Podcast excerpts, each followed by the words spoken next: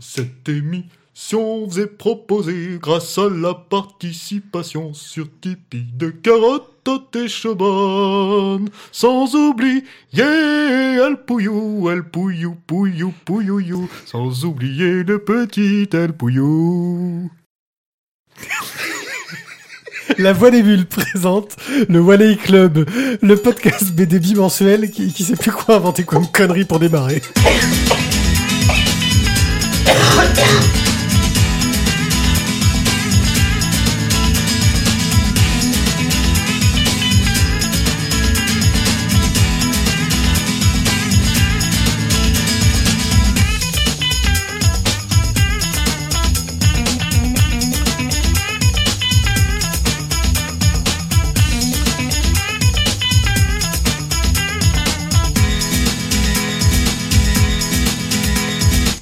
Bonsoir les gens, oui car pour nous c'est le soir, Euh, vous êtes peut-être en, à 6 heures du mat dans votre voiture, coincé dans les embouteillages, mais nous sommes là pour vous donner de la bonne humeur Au nu sous votre douche. et vous, oui aussi, et vous donner envie d'acheter une bonne BD. La personne qui fantasme sur nos auditeurs, c'est Isaac, car oui, toutes les nuits il rêve de vous. Oui. Bonsoir Isaac. Bonsoir à toutes. Euh, le silence atterré que vous n'entendez pas, c'est celui de Thio, qui tente de se remettre de notre humour. euh, C'est ça, c'est ça. Mais surtout, c'est comment tu fais pour écouter de la, la radio sous les touches en fait? Parce que moi, j'avoue, j'entends rien. Alors maintenant, il y a des pommeaux de douche Bluetooth où tu peux balancer le. Ouais. Quand tu as besoin d'un truc, tu demandes à Pierrick.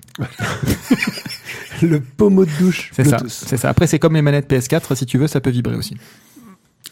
Bref, euh, aujourd'hui, je vais vous faire une petite rubrique euh, webcomics. Euh, deux petits webcomics fort sympathiques. Euh, ensuite, nous enchaînerons sur nos chroniques. Nous allons parler de Goupilou-Face, Ah, face Trois ombres.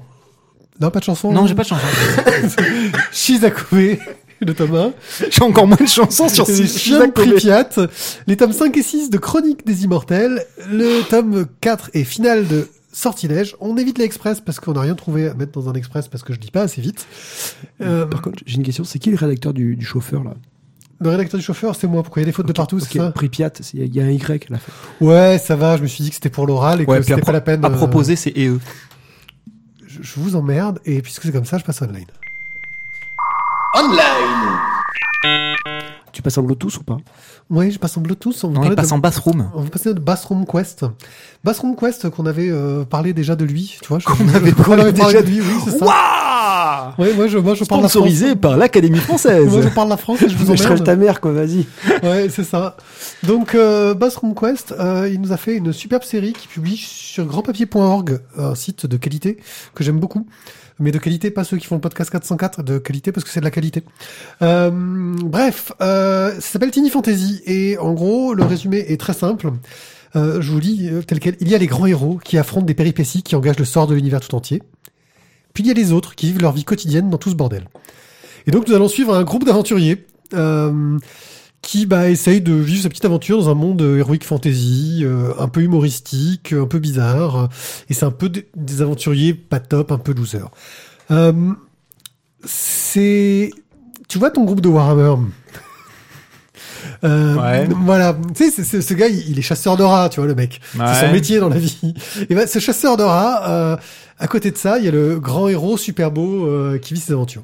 Bref, euh, c'est très sympathique, c'est très bien écrit, ça change un peu de ce qu'a pu faire Bassroom Quest sur. Euh, zut, je trouve plus son autre série un peu un peu trash, euh, Oui. qui un album euh, qui est très sympathique. Oui. Euh, En petite case colorée. voilà, euh, c'est du noir et blanc, c'est des planches de de, de, de six cases. Euh, et franchement, euh, moi j'ai trouvé ça. Qu'est-ce qui se passe Tu- Non, on est aussi, de- sponsorisé par Desktop. voilà, il y, a- il y a un problème de débouchage, j'ai l'impression. Euh, bref, euh, je vous recommande fortement cette lecture. Moi, j'ai beaucoup aimé euh, les, les pages que j'en ai lues. Pour le moment, il y en a 17 pages de disponibles. Bah, Tu as lu 17 pages Ouais, je sais, je suis un fou. C'est énorme. Je, je- je suis un fou furieux. Et j'espère que bah, il y en aura plus bientôt parce que c'est vraiment très très cool. Je vous avais déjà parlé du secret des cailloux qui brillent. euh, le secret des cailloux qui brillent, donc, euh, entame sa saison 2. Principalement sous la houlette de Timothée Le Boucher. Il y a autant de H que ça Oui. Putain. Euh, oui, oui, C'est pas fait donc, arrêter par les flics et de temps en temps, euh, pour écrire des trucs. euh, Oh là là. Bref. euh, Bon Bois. coup de Desktop. Le secret des cailloux qui brillent est aussi une saga d'heroic fantasy euh, qui peut être soutenue par un Patreon euh, que je soutiens d'ailleurs euh, et qui euh, change de dessinateur à chaque épisode. C'est des épisodes hebdomadaires. Euh, dans Donc des toutes les styles, semaines. oui, dans des styles très variés. Euh, Non, je traduis pour les plus jeunes. avec un côté turbo média, c'est vraiment du case à case, avec de temps en temps des petits effets euh, animés, plus ou moins réussis. Les dessinateurs euh, varient énormément, euh, et donc bah, en termes de qualité, euh, bah, vous trouverez votre bonheur ou pas. Je traduis. Parfois, c'est de la merde. Pour les plus jeunes. Voilà. Moi, globalement, j'aime beaucoup ce qui, ce qui est fait. J'ai beaucoup aimé bah, l'entrée en scène dessinée par Moby Dick sur l'épisode 1. Là, on commence à suivre en fait les, les aventures de la reine des sirènes. Euh, qui, qui dirige son monde, quoi. C'est une voilà, euh, et qui euh, se s'emmerde et se prend d'affection pour euh, un des héros de la saison précédente qui a été enfermé. Par son compagnon qui, enfin un de ses amis qui est devenu un mage sombre euh, parce qu'il a été corrompu euh, en devenant un mage et euh, bah, elle essaye de recréer une histoire d'amour entre eux pour que la personne qui est devenue sombre se rachète et essaye de libérer la personne qu'elle aimait. Franchement, voilà, on a beaucoup d'illustrateurs. Pour le moment, il y a six épisodes qui sont parus.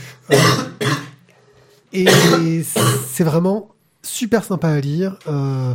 Voilà, je vous recommande. Merci de lire ça parce que c'est cool et que c'est gratuit, mais vous pouvez les soutenir sur Patreon.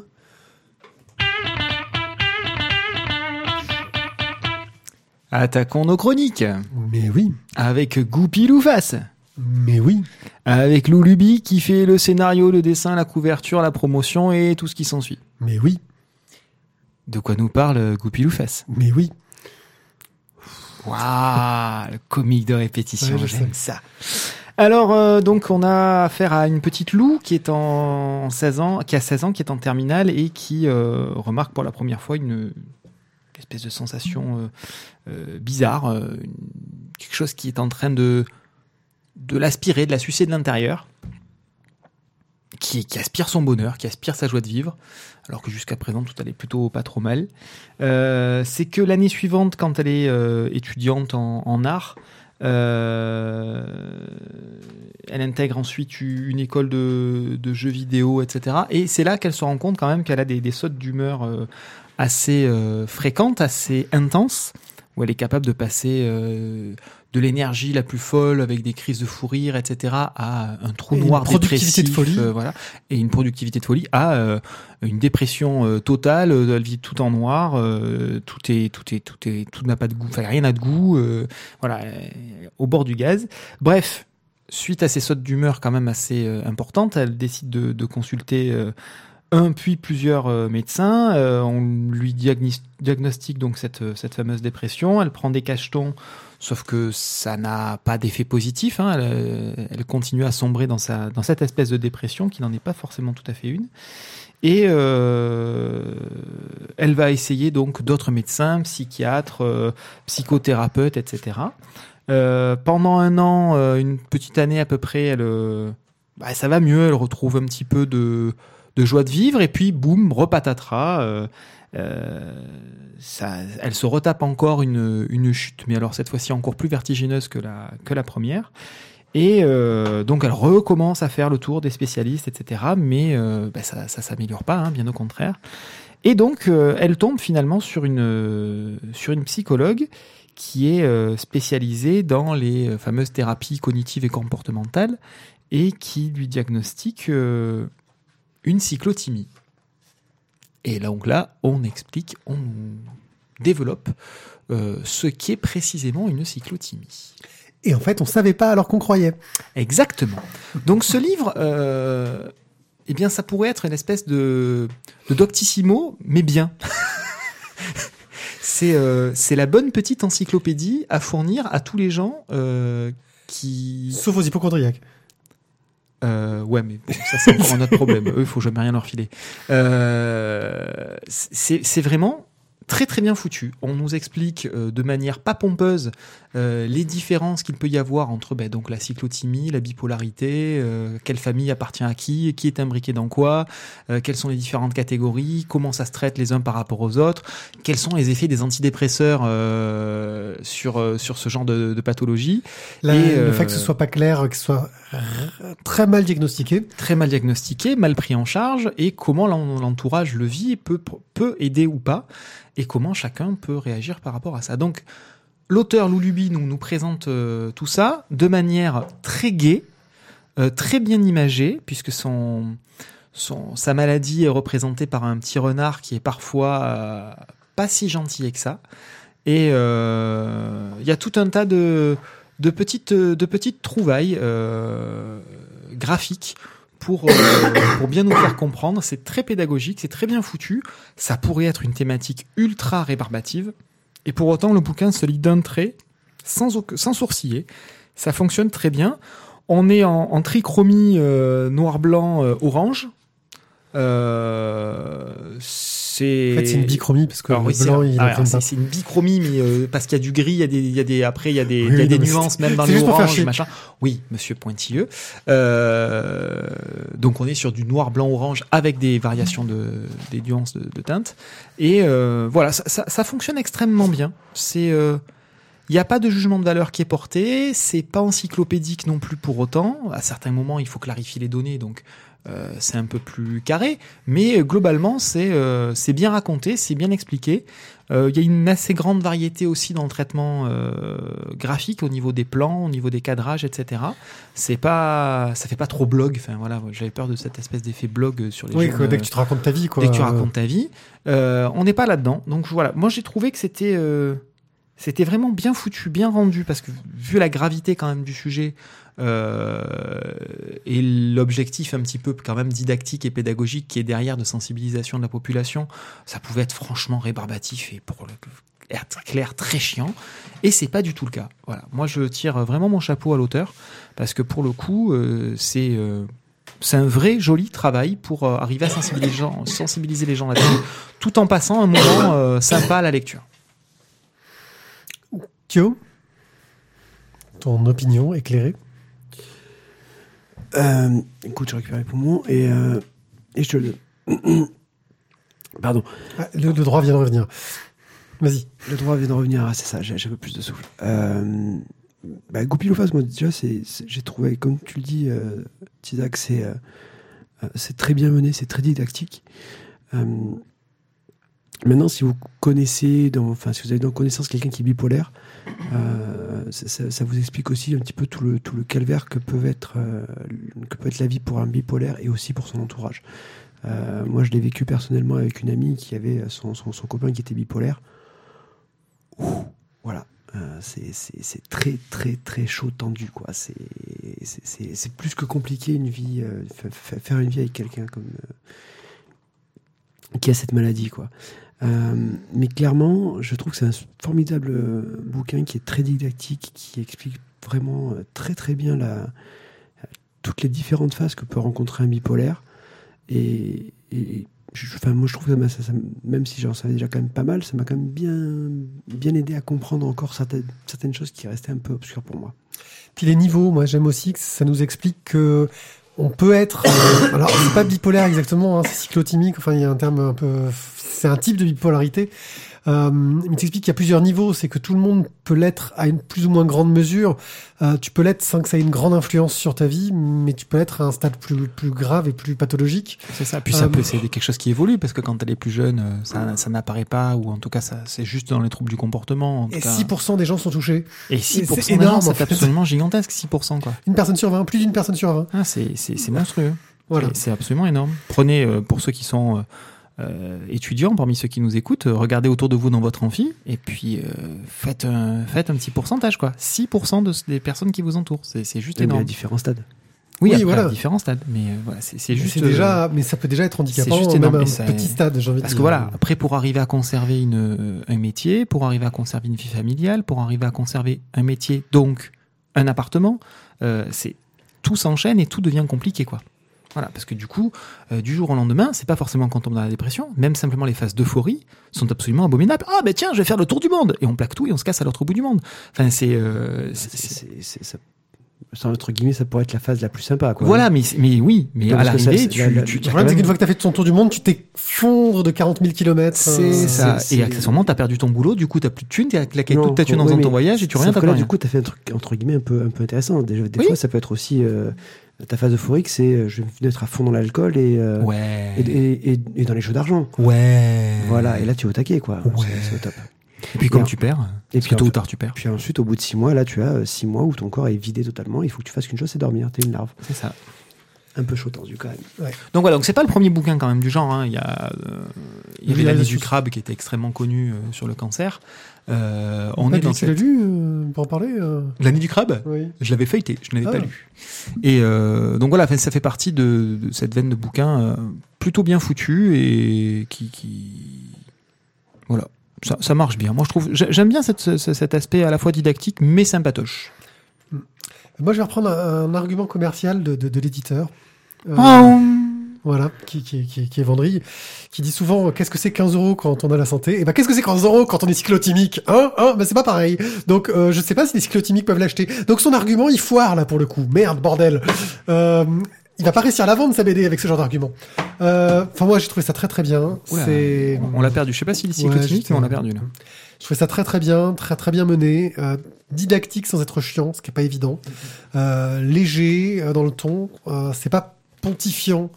Tu, on te dit pas, Hein, c'est l'horreur, machin chose. C'est non, il y a des solutions, il y a des façons de s'en sortir. C'est pas facile, mais mais À aucun gère. moment, elle s'apitoie sur son sort et Voilà. elle cherche à, à nous apitoyer, à verser l'alarme. hein. Dans quelle phase a-t-elle écrit euh, ce bouquin? Est-ce que c'est Euh, elle qui l'a écrit Ouais.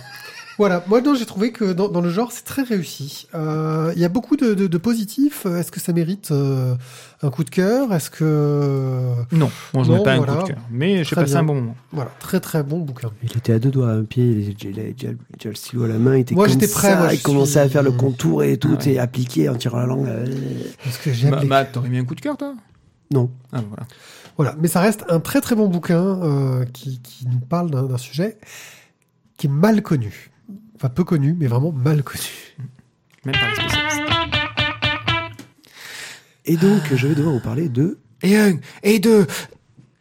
Et trois ombres de Cyril Pedrosa, paru chez Shampoing. Ah, c'est les mêmes auteurs que Naguère les étoiles, dis donc. Non, les mêmes euh, éditeurs. Mêmes éditeurs, Les pardon. auteurs. Mêmes éditeurs. C'est les- les- Ah, non. c'est donc édité par Lewis Trondheim. Bon, ça y est, on peut avancer ou? Ouais, non, non, c'est juste pour Naguère les étoiles, c'est tout. Euh, donc, l'histoire de trois ombres, on va suivre l'histoire d'un petit garçon qui vit donc seul avec euh, sa maman et son papa tout seul avec maman. dans une cabane au fond d'un bois, vas-y. Dans une cabane au fond du jardin. Voilà. Euh, attends, qu'est-ce que je pourrais trouver d'autre? Je crois qu'ils ont un chien. Exactement. Eh, Ouais. Et des fois, ils vont aussi à, à la pêche.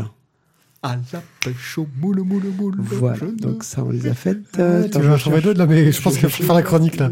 Ah, et oui, et il parle aussi à un moment, ils mangent ensemble des cerises.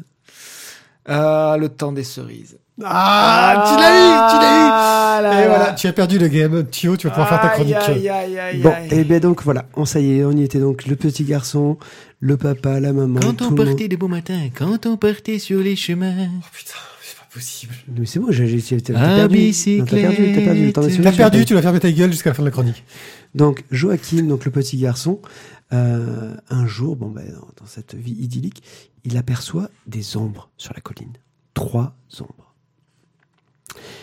Et ben forcément, lui en tant que petit garçon, petit enfant, ça, ça, ça dit oh, papa, il y a des ombres là-bas, ça me fait peur et tout. Donc bah du coup, euh, papa lui fait mais non, c'est pas grave, c'est trois pèlerins qui passent, laisse-les passer, c'est bon. Et puis ils partent, la vie continue, et puis finalement, les ombres reviennent de temps en temps. Des fois le soir, des fois le matin, des fois dans la brume. Et le petit Joachim, ça le, ça le travaille, ça le tricote quand même tout ça. Donc du coup, Ça tricote son papa aussi. et ben du coup, ben, sa maman, elle va aller voir la vieille, euh, la vieille magicienne du village. La Baba Yaga, mais pas russe. Ouais, la Baba Yaga mais pas russe, mais qui lui dit que bah oui, non mais en fait, les ombres, elles sont venues chercher son fils. Voilà, tu le sais. Tu le sais déjà depuis longtemps. Tu sais Et que tu n'y peux rien. Tu n'y peux rien. C'est comme ça. Il va falloir que tu leur donnes. Quoi que tu fasses, Voilà, le mal est partout. les hommes sont partout tu regardes. Et donc, bon, bah, là, on va suivre ensuite le, le chemin de- du, du père de Joachim qui va tout faire pour, euh, bah, pour soustraire son enfant à l'influence des trois ombres. Éviter cette fatalité. éviter cette fatalité par un, par un voyage lointain qui va lui amener euh, bah, beaucoup d'aventures à lui et à son fils. Ils veulent retourner en fait sur les, les terres natales de, de la famille du père. Voilà, de, de l'autre côté de l'océan. Euh, moi, je vais clôturer là le pitch. Euh, c'est, je trouve, un splendide conte. Voilà, c'est. euh, euh, à la fin, il y a le, le- le passage qu'il faut, comme dans tout conte, pour qu'on soit, on soit là à voir la petite. Aïe Oh putain Voilà, c'est douloureux. C'est douloureux. C'est douloureux, c'est là pour faire peur. C'est ça. C'est un excellent conte. Euh, alors après, je dirais pas qu'il est pour enfants. Euh, pas tout à fait, non. ouais, mais bon, c'était l'idée du conte au départ. hein. C'était justement pour, pour que les enfants comprennent. Oui, oui. Mais celui-là, je pense que voilà, il est plutôt pour les adultes, mais il fait, il fait le petit pincement qu'il faut à la fin. Pour moi, c'est une parabole, une vraie parabole sur euh, euh, la maladie et la perte d'un enfant. Euh, Quelle que soit la maladie, pour le coup, c'est pas spécifique. Voilà, euh, qui est très bien écrite, qui montre bah, comment un des parents va l'accepter, comment un des parents va le refuser, et risquer de tout perdre pour lutter contre, euh, contre ça, euh, mettre son enfant en danger, plus qu'il ne l'est déjà pour lutter contre ça. Se mettre soi-même en Voilà. danger. Euh, parce qu'on peut pas l'accepter. J'ai trouvé ça dur et, et très juste à la fois. Ça me fait me poser beaucoup de questions sur le fait s'il n'y a pas une histoire personnelle derrière. Euh, que la lecture de Portugal, euh, le bouquin d'après de Cyril Pedrosa, aurait tendance à conforter. Euh, Oui, parce qu'il faut quand même replacer les choses dans leur contexte. Trois ombres euh, n'est pas sorti le mois dernier. hein. Oui, oui, c'est un vieux, vieux, vieux, vieux bouquin. euh, enfin, vieux, je sais plus quelle année, mais il est plutôt jeune. Oh, il doit bien avoir. cinq, On va chercher un copyright vite fait planqué quelque part. Euh, 2007. Et ben, il a 10 ans. Il a 10 Voilà. ans. Bim. Euh, graphiquement, c'est. Donc, il est venu avant Portugal. Ah oui, oui. Graphiquement, c'est du noir et blanc. C'est très, très, très joli. Euh, Stylo, crayon, pinceau, encre. Enfin, il y a un peu. il y a de- un travail sur le délié, sur les, sur les mouvements, sur les. Sur le côté très, très dans le mouvement des Mm. traits des personnages. Euh, un côté un peu cartoon qui fait très animation, tu vois, dessin d'animation, mais euh, vraiment dans le mouvement. Ça, je trouve que ça marche très, très bien. Et puis, un travail sur les noirs aussi, euh, quand il en faut, sur les. Mm, mm, pour montrer la, la dureté, l'horreur. euh, un sujet très très difficile. Euh, moi, ça m'a énormément touché. J'ai vraiment eu enfin, du mal, entre guillemets, parce que je voulais savoir, mais je, je savais, en fait. C'est ça qui est horrible, c'est que tu sais comment ça va finir, mais tu veux, tu veux le lire jusqu'au bout parce que tu te dis que peut-être que non. Euh, et quelque part, il y a ce côté conte, justement, que tu, tu racontais, Thio, où euh, ils avaient un peu retourné les choses, où l'enfant sauve le père, euh, d'une certaine manière, où, la famille essaye de se reconstituer quand même. Euh, voilà, vraiment un, bouquin, euh, moi, qui m'a énormément ému, que j'ai trouvé splendide, magnifique, super. Ouais, pareil, c'est un grand moment de d'émotion, de tout. ce- Pourtant, tout en délicatesse, ça tombe jamais dans, la mièvrerie, dans le pathos, euh, dans les pleurnicheries. Euh, c'est euh, c'est beau, c'est un cri de désespoir et d'espoir en même temps. Voilà, on, passe un peu tout en revue, hein, le- les discussions au sein du couple, le déchirement au sein du couple, l'appel à tout ce qui peut passer, les espèces de, de, charlatans qu'on peut croiser au passage, euh, vendeurs de rêves, vendeurs d'espoir, euh, etc. Euh, la mise en danger de soi, la mise en danger de son gamin, le retour dans la cellule familiale et aux origines. on ne sait pas pourquoi, mais sait-on jamais, il peut y se passer quelque chose. Voilà, donc toutes les pistes sont exploitées de la même façon que toutes les pistes seraient exploitées par, par un parent face à cette situation-là. Et c'est beau, c'est dur, mais ça se lit bien. Et euh, voilà, c'est c'est vrai et c'est bien raconté. Mais ça garde le petit côté poésie. Oui, oui, c'est un conte, c'est sous forme de conte. C'est sous forme de conte, c'est c'est c'est- il y a cette douceur euh, qui auréole tout ça. C'est euh, voilà. Côté Je- je- thérapeutique, sans doute. Moi, je, je, je suis tombé amoureux de Pedrosa avec Portugal et euh, et c'est Tu vas aller. Il a dégainé le cœur, il dégaine le cœur. euh, là, pour le coup, euh, moi, c'est un double cœur, quoi. Euh, voilà, c'est c'est du Pedrosa. Donc, je partais déjà avec un gros a priori, positif, bien sûr, mais euh, mais oh, en toute objectivité, euh, il ne peut y avoir qu'un gros cœur. Inférieur 3. Voilà. Inférieur 3. Ah oui, pardon. oui, non, c'est pour les smileys, ça, Mathieu. Voilà. Euh, donc oui, un très très bon qui mérite notre coup de cœur. Donc, si vous arrivez encore à le trouver, sautez dessus. Je pense qu'on doit pouvoir le trouver sans trop trop de difficultés. Shizakobe Shizakobe, le tome 1 de Minetaro Mochizuki. D'après le roman de Shugoro Yamamoto, au lézard noir.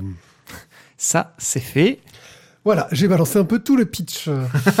Nous a- Non, le pitch... Le... Non, c'est pas le pitch. Oui. le pitch est simple. C'est un jeune homme... Attention, tu as pris le livre à l'envers. Non, c'est un manga. c'est un jeune homme euh, qui, qui a perdu son père, qui dirigeait une société de construction et qui en fait s'était cassé pendant très longtemps euh, de la famille pour en- partir en apprentissage, à ce qu'on a cru comprendre. hein. Et le gars, il revient, il est complètement barbu, alors que chez les Japonais, la barbe Euh, en général, c'est pas très bien vu. Mais il est tellement barbu, il a les cheveux tellement longs euh, qu'on On- voit jamais on ses rien. yeux. euh. Et, et dans le doute, il met quand même une paire de lunettes de soleil. Voilà, c'est une sorte de Wookie, quoi. C'est ça. C'est un, Euh. c'est un Wookie, un Wookie japonais. Un Wookie japonais de 1m60. Et le gars, bah, il... tu vois que il- C'est le, Woo- c'est le Wookie kawaii. Il a un peu du mal à, à assumer la, la- la perte de, de ses parents qui sont, qui sont morts dans un incendie, en fait, euh, qui a ravagé une bonne partie du quartier euh, dans, dans lequel il a grandi. Et lui, il est parti des années. Et de l'entreprise, du coup. Oui, et de l'entreprise. Et donc, bah, il se retrouve à reprendre la tête de l'entreprise, euh, tout en gérant bah, son deuil. Euh, sauf que bah, il faut quelqu'un pour lui donner un coup de main parce que le gars, il, il est un peu, il est un peu largué, il est un peu, il est un peu amorphe, il est un peu passif. Euh, et il veut plus que s'occuper que de l'entreprise. Et surtout, surtout, il ne veut pas qu'on l'aide. Il veut se démerder tout seul. Il veut pas qu'on vienne l'aider. Euh, les gens viennent lui dire non mais écoute euh, c'est pour euh, aider le quartier nous on a eu moins de problèmes on veut bien te donner des sous te soutenir. Non je veux pas. Euh, là on peut te proposer un prêt avantageux parce qu'on tient la banque qui est dans le quartier aussi. Non je veux pas. Euh, donc pour l'aider il trouve une, une jeune fille qui est une fille qu'il a connue quand il était plus jeune qui va s'occuper de la, maison quoi de, de la famille. Sauf que le problème c'est qu'elle elle s'occupait euh, de jeunes enfants abandonnés euh, et qu'elle essaie de les faire débarquer euh, avec elle. Euh, et les gamins, c'est un peu tous des cas, entre la gothique, celle qui a toujours peur, ceux qui font que des conneries, enfin c'est vraiment les, cas sociaux. Et il se retrouve à devoir en plus gérer ça. Au début, il essaie de faire comprendre qu'il veut pas les garder, ces gamins. Mais il va devoir. Et va se rajouter à ça la jolie jeune fille du banquier, le banquier qui est un peu sordide, mais totalement sordide et pervers. Euh, Il est abominable. oui, il est abominable. Euh, il est présenté tel quel. Euh, mais c'est présenté avec une sorte de décalage étrange, très asiatique. Et surtout avec une sorte de narration, j'ai envie de dire érotique light, c'est-à-dire qu'on n'a rien de, de visible ou quoi que ce soit, mais chaque mouvement, chaque geste, chaque, euh, il y a une douceur érotique, je trouve, dans, dans chaque représentation, qui, qui amène une sorte de, de- de tension entre euh, les personnages, que ce soit le héros barbu, je, je, bon, je, vous épargne les noms parce que je m'en souviens plus. Le héros barbu, la jeune fille qui s'occupe des gosses et la fille du banquier qui elle a un diplôme euh, qui lui permet de s'occuper des gosses, sinon ils peuvent pas les garder. Enfin, voilà. Donc on a ce triangle amoureux qui se met en place et un cliffhanger qui m'a fait halluciner parce que en gros, euh, en gros, à la dernière page du bouquin ils disent "Hey, maintenant je vais vous expliquer le titre du livre. À suivre." Euh, j'ai trouvé d'ailleurs ce cliffhanger assez réussi. Moi j'ai trouvé ça euh, très Ah in- très intéressant, sachant que c- le bouquin d'origine se passe euh, au Japon médiéval, c'est une transcription contemporaine. Euh, on retrouve un peu tout ce côté de ces romans euh, japonais contemporains, un peu bizarres, euh, avec ce décalage, avec euh, cette relation euh, décalée qu'on n'a pas en Europe euh, à la sexualité, euh, à la gêne, à, à la façon qu'on a de... À la pédophilie, ouais. Oui aussi, parce que bah, Après, c'est pas présenté le, le coup du, du, du père euh, qui a remarqué que sa fille avait grandi euh, et qui la prend en photo en cachette, etc. C'est glauque, mais c'est pas présenté C'est- que. Non, c'est plus que glauque. Ah oui, mais c'est pas il la prend en photo et en plus, il partage les photos. Oui, oui, parce qu'il veut que l'autre sorte avec sa fille. Oui, bah non, mais. Voilà. Ah non, mais c'est glauque. Mais euh, non, moi ça m'a pas plus choqué que ça, euh, si ce n'est que bah c'était, oui, on présente ce personnage comme un personnage glauque, mais ça aurait été un assassin, on l'aurait présenté pareil, quoi. Euh, Voilà. Euh, Voilà. Donc moi j'ai trouvé que c'était plutôt réussi, que ça marchait plutôt bien, que ça montrait une sorte de quotidien japonais, une sorte de de mouvement des, des relations amoureuses au milieu du, du, du enfin, dans cet esprit japonais qui, qui est compliqué. hein. Je crois que ça va être compliqué euh, de, de, de, de, de gérer l'amour euh, au Japon avec tous leurs codes, leurs euh, leurs difficultés euh, communication sociale. Alors je me fais peut-être des clichés, hein, mais c'est l'impression que ça donne dans ce bouquin. Ben, Tizak, qui est la seule autre personne qui l'a lu, est beaucoup plus. euh, Pour une fois, je n'ai content. pas lu le livre. Pour une fois, oui, on a fait exprès, on l'a pas refilé à Thio pour qu'il n'ait pas le temps de le lire. Je te le laisse quand même. Hein. C'est con, on aurait pu mettre un cœur, hein, Pierrick. Ou pas. Non, parce que tout. Pas déconner. Non, Toi, t'as pas aimé du tout. Alors, moi, je l'ai pas aimé du tout. Euh, Pour résumer, euh, l'élément principal, moi, qui m'a fait euh, gerber, c'est donc la présence de ce, de, de ce père-là. Pourtant, c'est un détail de, tout le bouquin. hein. Et alors, c'est un détail qui, en plus, n'a strictement aucun intérêt dans la trame générale de l'histoire. Qu'est-ce que ça vient foutre, ça, en plein milieu, mis à part créer euh, un, un truc qui dérange Voilà, c'est une espèce de Welbeck débile euh, en plein milieu, là. Euh, c'est une Welbeckerie, voilà. Je, je- donc, hormis cet élément euh, dérangeant, euh, le reste euh, est dénué de dénué de profondeur, dénué de d'intérêt. C'est euh, bah, le personnage principal, il, il a le charisme d'une moule cuite. La jeune fille qui est chez lui, elle a un caractère de merde. On a bien compris qu'ils ont une histoire d'enfance qui traîne, mais euh, franchement, elle arrive un peu comme un cheveu sur la soupe, avec en plus une tripotée d'enfants. On sait pas trop bien d'où ils sortent et pourquoi est-ce que pourquoi est-ce que c'est elle qui s'en occupe. Euh, Enfin, il faut quand même. C'est- tiré par les cheveux. Et la nana du banquier qui débarque, qui est censée être la nana charmante, mignonne, intelligente, qui a tout pour réussir, machin. Euh, pareil, qu'est-ce qu'elle vient foutre au milieu d'où elle... Non, moi je trouve que c'est très mal construit, euh, que le fond n'a pas un intérêt phénoménal, et qu'en tout cas sur ce tome 1, euh, mis à part avoir une succession de scènes plates, caractérielles, et avec ce- ce- ces deux énormes moments de dérangement et de gêne pour moi autour du père très malsain et pédophile, euh, je- ne vois absolument pas l'intérêt. Alors effectivement, tu parlais du cliffhanger à la fin sur le pourquoi du comment, euh, le titre, mais pareil, ça arrive comme un cheveu sur la soupe. Ils sont en pleine discussion et c'est ah au fait, eh, tu connais Shizakobe Non mais voilà. Et oh, tu connais le tueur? Voilà, pareil, tu vois, Qu'est-ce que ça vient foutre? What the fuck? Donc, non. Voilà. Par contre, par contre, je vais donner un gros point positif pour moi. Euh, on sort, à mon sens, euh, des habitudes de cadrage et de dessin euh, de manga. Il y a un vrai, vrai, vrai travail, un vrai parti pris sur les cadrages, sur les angles de vue. Et là, je te rejoins, Pierrick, sur cette espèce d'ambiance soft érotique qui est donnée, avec euh, des gros plans ciblés, mais parfois en vue de dessus, parfois en vue de dessous, parfois en vue latérale, etc., sur un coup des genoux, sur un coup euh, euh, une jupe, sur un coup un pied, sur voilà la stylistique aussi des personnages est très marquée. Donc voilà, moi j'ai trouvé qu'il y avait il y avait un vrai travail sur le sur le cadrage, voilà. Ouais, Je- la narration, euh, la façon de raconter. Sur la façon euh, de l'histoire raconter, aussi, euh, au très, niveau très du dessin. qui est intéressante parce que hon- honnêtement sur le fond sur l'histoire qui nous est racontée pour l'instant sur ce tome 1 personnellement je n'y trouve absolument aucun intérêt Ok, bah, t- Ben, ça va être chaud de se faire un avis, les gars. hein, parce Ouais. qu'il y en a un qui me dit que c'est bien, l'autre qui me dit. ah bah c'est tout l'intérêt hein. voilà. bah, tu vas le lire et puis euh, on en reparlera quand j'aurai acheté le tome 2. C'est ça. Du coup, là, je pourrais donner mon avis sur le tome 1. C'est en 4 tomes, il me semble. Ça devrait aller assez vite. les chiens de Pripyat avec un Y Pripyat, cette formidable ville, ce- ce- ce- cette, cette cité balnéaire, euh, C'est ça. Ce, ce Balnéaire. haut lieu touristique. ce haut lieu touristique. Balnéaire, peut-être pas parce qu'il n'y a pas la mer, mais Euh, tout est possible. tout est possible. Bon, je pense qu'avec la quantité de flotte qui est censée y avoir dans les réacteurs, Ah si, non, par contre, non, non, attends, je j'avais peux faire une grande ah, j'avais vu un épisode, c'est de sur euh, Arabesque. RMC Découverte. C'est le, le Les constructeurs de l'impossible. non, non, non, le, ou alors c'est peut-être pas- tu sais le pêcheur de l'extrême là, c'est le mec qui pêche les gros gros Ouais. poissons. Le mec il est allé pêcher dans les tuyaux d'évacuation de Tchernobyl. Oh, connasse. Il a pêché un silure, un truc de ouf quoi. Mais euh, voilà. un silure à quatre têtes. Euh, non, non, non, juste euh, un truc qui faisait 100 kilos. Le poisson à trois yeux. Il est là.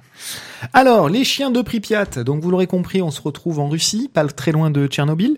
Euh, nous allons suivre euh, les aventures ou mésaventures d'un jeune adolescent, Kolias, euh, qui a une seizaine, qui a à peu près 16 ans, qui accompagne son père et un chien, ainsi que quelques autres personnages pour aller euh, éradiquer l'ensemble des chiens errants euh, qui traînent euh, autour de euh, dans la ville de Pripyat qui a subi donc de plein fouet euh, l'explosion de Tchernobyl. Voilà, c'est pour éviter une épidémie au niveau de la des radiations, une propagation. épidémie, une propagation. Donc on des les gens y aller, c'est tellement plus etc. simple.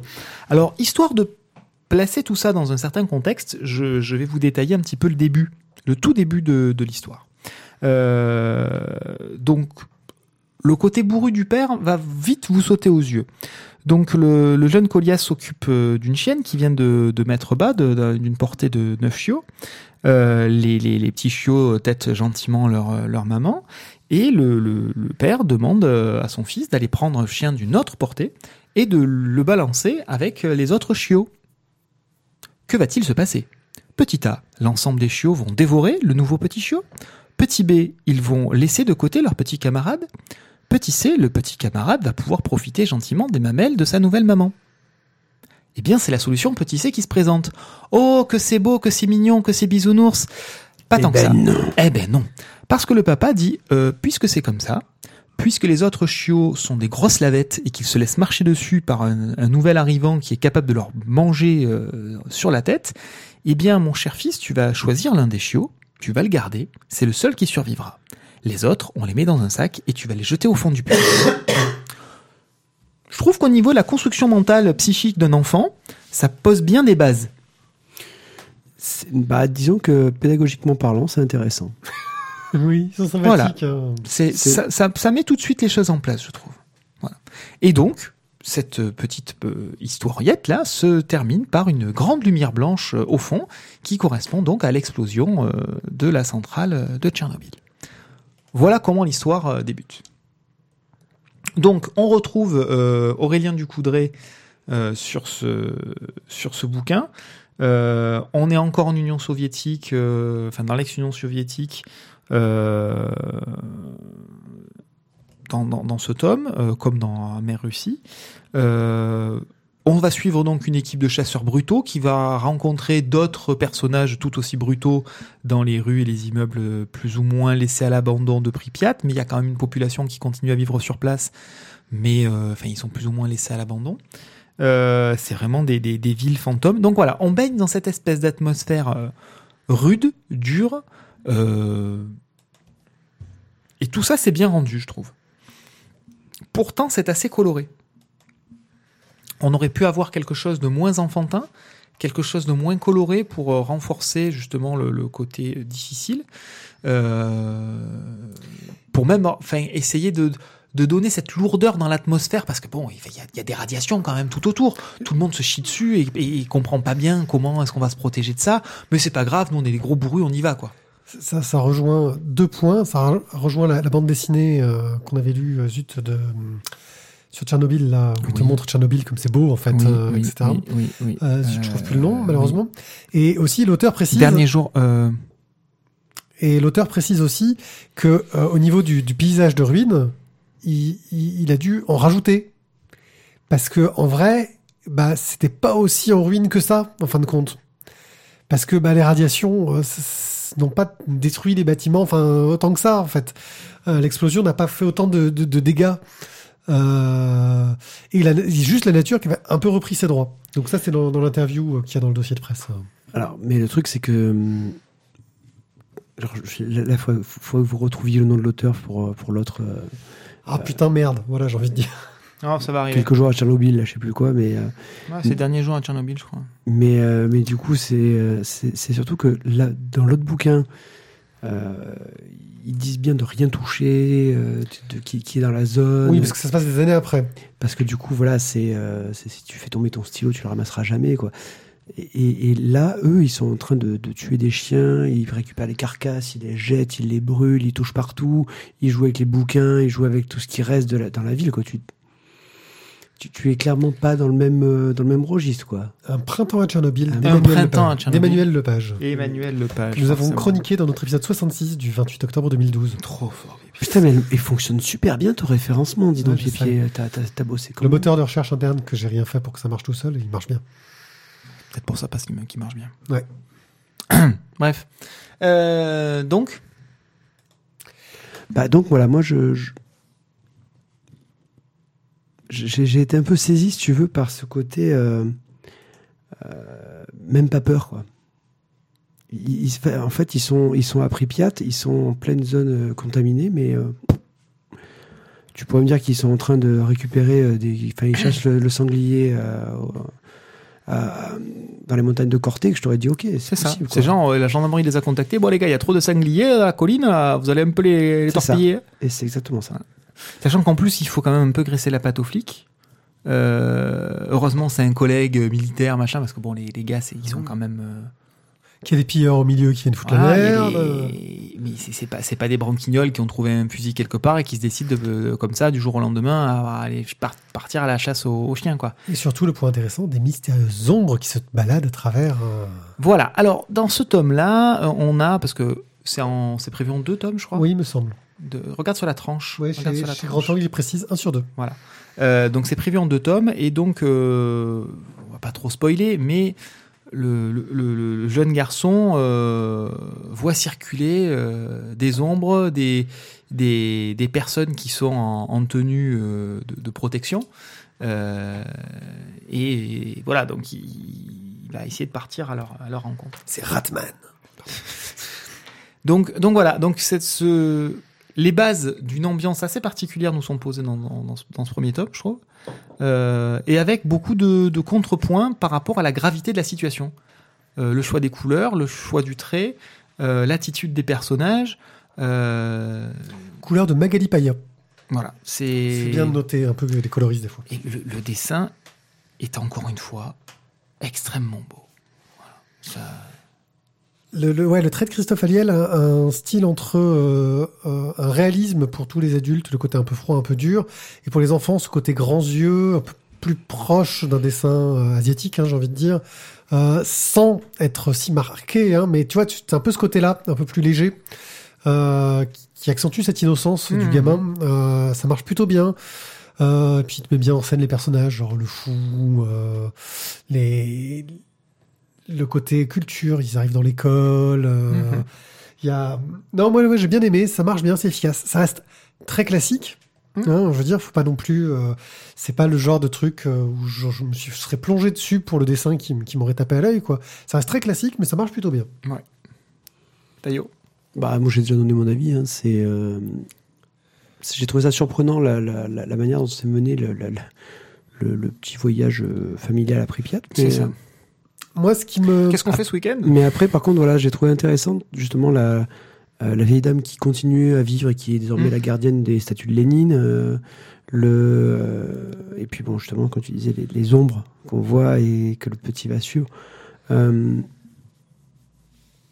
c'est peut-être pas. euh, ça me laissera pas sur le cul, mais en tout cas, je trouve que c'était, c'était, c'était un, un bon début d'histoire. moi ça me rend très curieux du tome 2 Ouais. parce que on est lancé sur une intrigue qui, qui n'a ri- apparemment rien à voir avec ce qu'on a pu suivre dans le premier ça. tome. Le premier tome Euh, nous donne une, une ambiance et puis on, on conclut sur l'ouverture d'une intrigue qui est censée se résoudre en, en un seul tome. Ouais, qui, qui m'a l'air totalement euh, en décalage, j'ai l'impression, euh, d'un point de vue thématique, d'un point de vue. Donc j'at- j'attends de voir Ouais, le traitement, tout ça. euh, le traitement que ça va donner, euh, parce que voilà, ça, ça rend très très curieux en tout cas.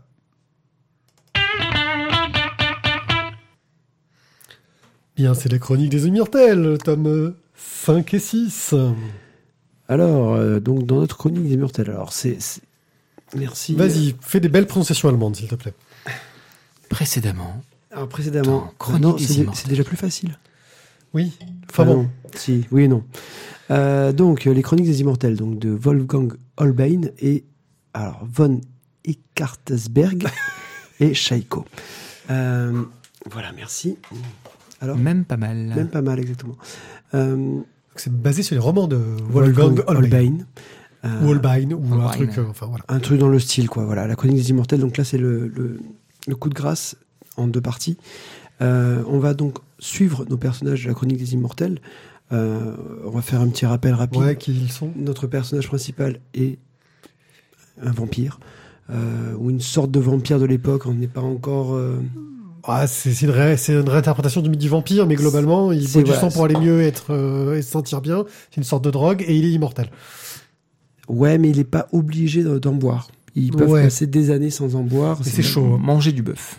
C'est peut-être ça, ouais. Et euh, donc il est avec un, un, un ancien esclavagiste mort qu'il a, euh, qui, qu'il a sauvé d'une d'une exécution dans un tome précédent et qui désormais donc le suit un petit peu comme une sorte de...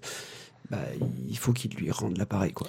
En espérant devenir immortel à son tour, en fait. Parce que oui, lui, secrètement, ce qu'il aimerait bien, c'est que l'autre lui, lui, lui confère l'immortalité. Euh, dans ce mythe, dans, dans ce bouquin-là, on va, on va suivre nos, nos- nos deux personnages qui vont avoir la faculté de rencontrer un nouveau, une nouvelle créature mythique. Euh, alors, qui, qui va-t-il être? Qui va-t-il rencontrer? Le cyclope. Et non, L'oiseau à trois yeux. euh, non. Tu l'as pas lu, donc tu peux chercher, mais moi je, je sais. Bon, Twilight. Le garou. Mais Eh oui, Sans blague. Les mecs torse-poil qui ont trop chaud. Oh là Euh, bon, là, ils sont pas torse. Ah si, ils sont torse-poil. Euh, mais ils n'ont pas trop chaud. Merde. Ah, mais non, mais. Voilà, donc on Mais va, pas tant que ça, en fait. Mais bon. on va retrouver le mythe du loup-garou. Euh, Tiens, ça faisait longtemps qu'on n'avait pas croisé le loup-garou et les vampires ensemble. alors, Et c'est bien traité. Alors là, je, pour le coup. Bientôt au cinéma, dans le quatrième ou cinquième ou sixième tome, je sais plus. Alors, alors c'est bien traité parce que justement, je trouvais ce qui est intéressant, c'est qu'on est euh, dans un univers médiéval et on va avoir euh, la religion qui va venir jouer tout son rôle dedans. On va aussi avoir l'Inquisition qui va être mêlée à l'histoire et, et ça va donner, je trouve, au diptyque un, un côté vraiment intéressant et, et des rebondissements qui sont qui sont pas mal, quoi. Parce que moi, il y, a- il y a par exemple, à un moment donné, j'ai eu un petit rebondissement. Euh, clairement, voilà, je n'avais rien vu venir et j'ai pris. oui. Alors, Pour tout te dire, le tome, euh, les premiers tomes, j'avais beaucoup aimé, surtout pour le dessinateur, hein, euh, qui avait changé de style en cours de route. Euh, ça manquait un petit peu. C'était trois tomes les premiers. Enfin, ils ont réédité les trucs. C'est un peu compliqué euh, l'histoire éditoriale. Normalement, deux bouquins, deux, deux tomes de la BD correspondent à un roman. Euh, le deuxième cycle, c'était autour de Dracula, dans les Carpates, tout ce que tu veux. J'avais trouvé ça un peu pas terrible, mais vraiment, tu vois, ça m'avait un peu. Le dessin était très bien, mais les clichés sur les vampires, machin chose, tout ce que tu veux. Là, je me suis dit putain, ils vont nous faire le coup des loups-garous, ça va être chiantissime. Et ben non, ça marche très très bien, c'est très bien traité pour le coup. Euh, bon, après, euh, ils oublient un peu l'intrigue principale du héros. Ils se traitent vraiment que l'histoire. euh, Tu sais, c'est quand tu regardes un épisode des experts, quoi. Tu, tu, tu oublies un peu l'intrigue du personnage principal, c'est son enquête qui nous intéresse, quoi. Bah là, c'est un peu ça. Euh, mais l'enquête est plutôt bonne, l'intrigue est plutôt sympa. Plutôt bien mené. Les, les, euh, les héros se retrouvent du coup euh, à subir pas mal même d'aventures et de péripéties. Moi, je trouve que c'est quand même toujours une série, euh, La Chronique des Immortels, qui est, qui est toujours, je trouve, assez, assez égale en niveau. Même si toi, tu avais eu un petit, un petit faible sur, sur, sur le côté Dracula, mais je trouve que c'est vraiment une série assez sympa à suivre. Et qui, graphiquement, je trouve, à chaque fois, me laisse quand même vraiment. euh, Ah oui, on est sur. euh, c'est- vraiment quelque chose qui me plaît, quoi. Ouais, on a un style graphique euh, très réussi, euh, un travail sur la couleur surtout que j'aime beaucoup, sur les teintes, les ambiances qui marchent très très bien, un côté réaliste, des scènes d'action bien menées. Euh, en plus là j'ai trouvé que justement le coup des les loups-garous sont pas traités graphiquement euh, classiquement, j'ai envie de dire. On est plus dans le tu sais dans le mi la forme euh, la, la- la demi-forme euh, humain loup-garou, tu vois. Euh, sauf il y en a un bien sûr qui est la vraie forme loup-garou euh, qui arrive vers la fin, on va dire. Euh, C'est le boss final. c'est le boss final. Euh, mais des surprises, on ne sait pas trop qui fait quoi, pourquoi. Et euh, ce qui est intéressant, c'est qu'il traite en plus euh, le- le- la lycanthropie comme une maladie. Ouais. Plus que comme une malédiction, un problème euh, et une maladie qui touche les vampires, ce qui, ce qui choque beaucoup euh, le vampire parce qu'il comprend pas que euh, il puisse euh, après avoir été euh, agriffé par une de ces créatures, il guérit moins vite quoi. C'est pas Mhm. normal, c'est- louche. Euh, bref, euh, non, ça marche très très bien. euh, euh, C'est la rage du vampire. Maintenant, ouais, j'ai envie de dire, franchement, vous pouvez lire ces deux tomes sans avoir jamais lu Chroniques Immortelles avant. Euh, Non, ça, clairement, passe, non. ça passe tout seul et c'est le truc qui est un peu dommage. Euh, Ouais, tu peux C'est l'avoir. pas trop rattaché au reste de l'histoire. C'est pas rattaché au reste de l'histoire, mais du coup, tu sais pas pourquoi. À un moment donné, quand l'autre lui parle du. le- Quand le mort lui parle d'être d'honneur, tu sais pas pourquoi non plus. Euh, ça peut être. Enfin. C'est indépendant, certes, mais si tu as quand même lu le- le- la suite, à- enfin, la- ce qui Ouais, précède, mais c'est quand même sympa. l'histoire progresse peu en fait. La suite d'avant. L'histoire Ouais, la progresse suite peu. d'avant, c'est à la c'est- fin- c'est comme de Star Wars. À la fin des deux tomes, t'as pas beaucoup avancé quoi. C'est une histoire à part, je veux Ouais, dire. voilà, euh, c'est ça. Non, mais je veux dire, elle marche bien, mais je trouve que c'est un peu dommage pour une série que après deux tomes, bah, le héros soit toujours. Enfin, ça fait très. Alors qu'on est sur un graphisme et une façon de raconter très moderne, ça fait très vieille série. Tu sais, le- bah, tu as fini ton Tintin, bah, à la fin, il est toujours reporter, il, il est toujours, il, Oui, il- il est toujours célibataire et s'est rien passé il s'est rien passé quoi. Mais sauf que, je veux dire, ton vampire, il doit se déplacer du point A au point C. Bah, sauf que entre temps, entre le point A et le point C, il lui arrive des trucs. Le mec, il- c'est Euseb, quoi. C'est Euseb dans deux capés de crocs. Il a pas de bol. Il se balade, il est vampire, tranquillou pilou. Je veux dire, eh ben voilà. Qu'est-ce qu'il Underworld, le combat de Zeb. qu'est-ce qui lui tombe sur la gueule Eh ben voilà, des loups-garous. Ah le, ben vampire, super. le vampire en pilou pilou. ouais. Merde Il a tué Euseb Ouais, je C'est bon, fait une bonne paire de gants. hein. Ouais, ouais. Ok, donc Surtout le que c'est Chronique des deux. Immortels euh, chez Paquet, le coup de grâce en deux tomes qui reste très sympathique. Underworld, Blood Wars, bientôt dans vos salles. Il y a le prochain Underworld qui va sortir, en fait. hein. Ouais, c'est Blood Wars, je crois. Ah, J'en ai raté plein, je pense que Et- j'ai peur de pas et il y, a- y le dernier Resident Evil. Ouais. Et ça, c'est bien que ce soit le dernier. Ah, Ah non, mais j'ai raté tous ceux d'avant, je vais rien comprendre. Ouais, Euh, bah moi ça euh, va. J'ai vu le 1, je crois le 2. non, mais moi, je les ai tous vus. Ah ouais. Ouais. Ouais, et non mais par contre, je vous préviens, j'ai jamais vu un seul au cinéma, quoi. Faut pas Ah. déconner, quoi. Mais, Ouais. mais du coup, celui-là, je le regarderai aussi. Bon, si on parlait de Sortilège, le livre 4 par Dufaux et Munuera, c'est le dernier tome de cette saga. Euh, alors, c'était une saga sur une histoire d'amour entre deux personnes. La Blanche d'Entremonde, euh, l'héritière du trône d'Entremonde, et Maldoror, le dirigeant du monde du dessous. Euh, c'est des enfers, en gros. Euh, qui se sont rencontrés et qui euh, sont tombés amoureux. Et bien entendu, cela a posé bien des soucis, car de nombreux complots avaient lieu entre la sœur de Maldoror qui voulait prendre sa place sur le trône et d'autres personnes qui voulaient prendre la place sur le trône des enfers, et tous les problèmes familiaux de Blanche avec euh, son frère bossu qui était jaloux de son pouvoir et qui voulait aussi prendre sa place. Bref, euh, tout le monde veut prendre sa place, comme le dirait Nagui. Euh, et oui, je sais, j'ai des références. Et bien entendu, euh, ils essaient de tenir le plus de semaines possible. Et bah en gros, Blanche a réussi à reprendre le contrôle de de- de- de- d'Entremonde. Après une Euh, espèce de guerre éclair. Ouais, de guerre éclair, grâce au soutien de Maldoror. Maldoror, lui, est en train de perdre petit à petit ses pouvoirs parce qu'il est en train de s'humaniser grâce à l'amour euh, Ah, l'amour, l'amour. qu'il a- qu'il éprouve pour Blanche. Toujours l'amour. Mais le pouvoir corrompt Blanche qui devient de plus en plus Fionesque. mauvaise. euh, ouais, c'est ça, un peu fionesque. Oui, c'est ça. Et puis du fion, c'est ça que tu veux dire en fionesque? Non, c'est pas non, ça? Non, non, non. Je, je connaissais pas cette expression. Elle fait des malversations. Voilà. Euh, comment cela va-t-il euh, se passer? Car euh, Blanche ne respecte pas trop sa parole vis-à-vis des- de ce qu'elle avait promis euh, vis-à-vis des alliés de Maldoror, C'est ça. euh, qu'ils le prennent Ouais, mais en mal. même temps, ils sont pas beaux. Hein. Ouais, c'est vrai. Euh, et à côté de ça, tous les gens qui sont tombés essayent de remonter, euh, de s'en sortir comme ils peuvent pour pas se faire couper la tête. Euh, il En reste faisant encore des complots. voilà, il reste des félons de partout. Et nous suivons cette mésaventure qui finit sur une fin en miroir du début de l'histoire, dirons-nous. Ouais. Ah, c'était ça que, que je, dont, dont je me moquais tout à l'heure, c'est ça C'est Ouais. ça. Bref, euh, ça reste quelque chose de très joli. Le dessin de Minuera est vraiment magnifique. Ce côté très euh, cartoony, studio Disney, Mm. euh, ambiance. euh, Et lumineux. Voilà. très lumineux. Voilà. Moi, j'ai- j'ai- j'aime beaucoup euh, le graphisme. Mm. Euh, la narration de Dufaux, un peu lourde, plus légère que ces derniers Complaintes des Landes perdues dont on parlera euh, bientôt. Bientôt, ouais, quand tu auras fini de les lire, Voilà. enfin. Enfin, voilà, parce Oui. que j'ai un peu du retard. 27, 5. Pardon. Ouais, enfin bon.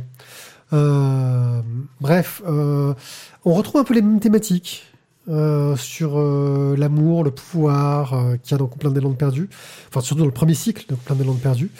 Mais avec un dessinateur un peu moins réaliste et classique comme Minuera, parce que c'était Rosinski hein, qui dessinait euh, premier Complaintes des Landes perdues. On est sur quelque chose d'un peu plus baroque, un peu plus humoristique, avec des personnages euh, qui sont là pour faire sourire.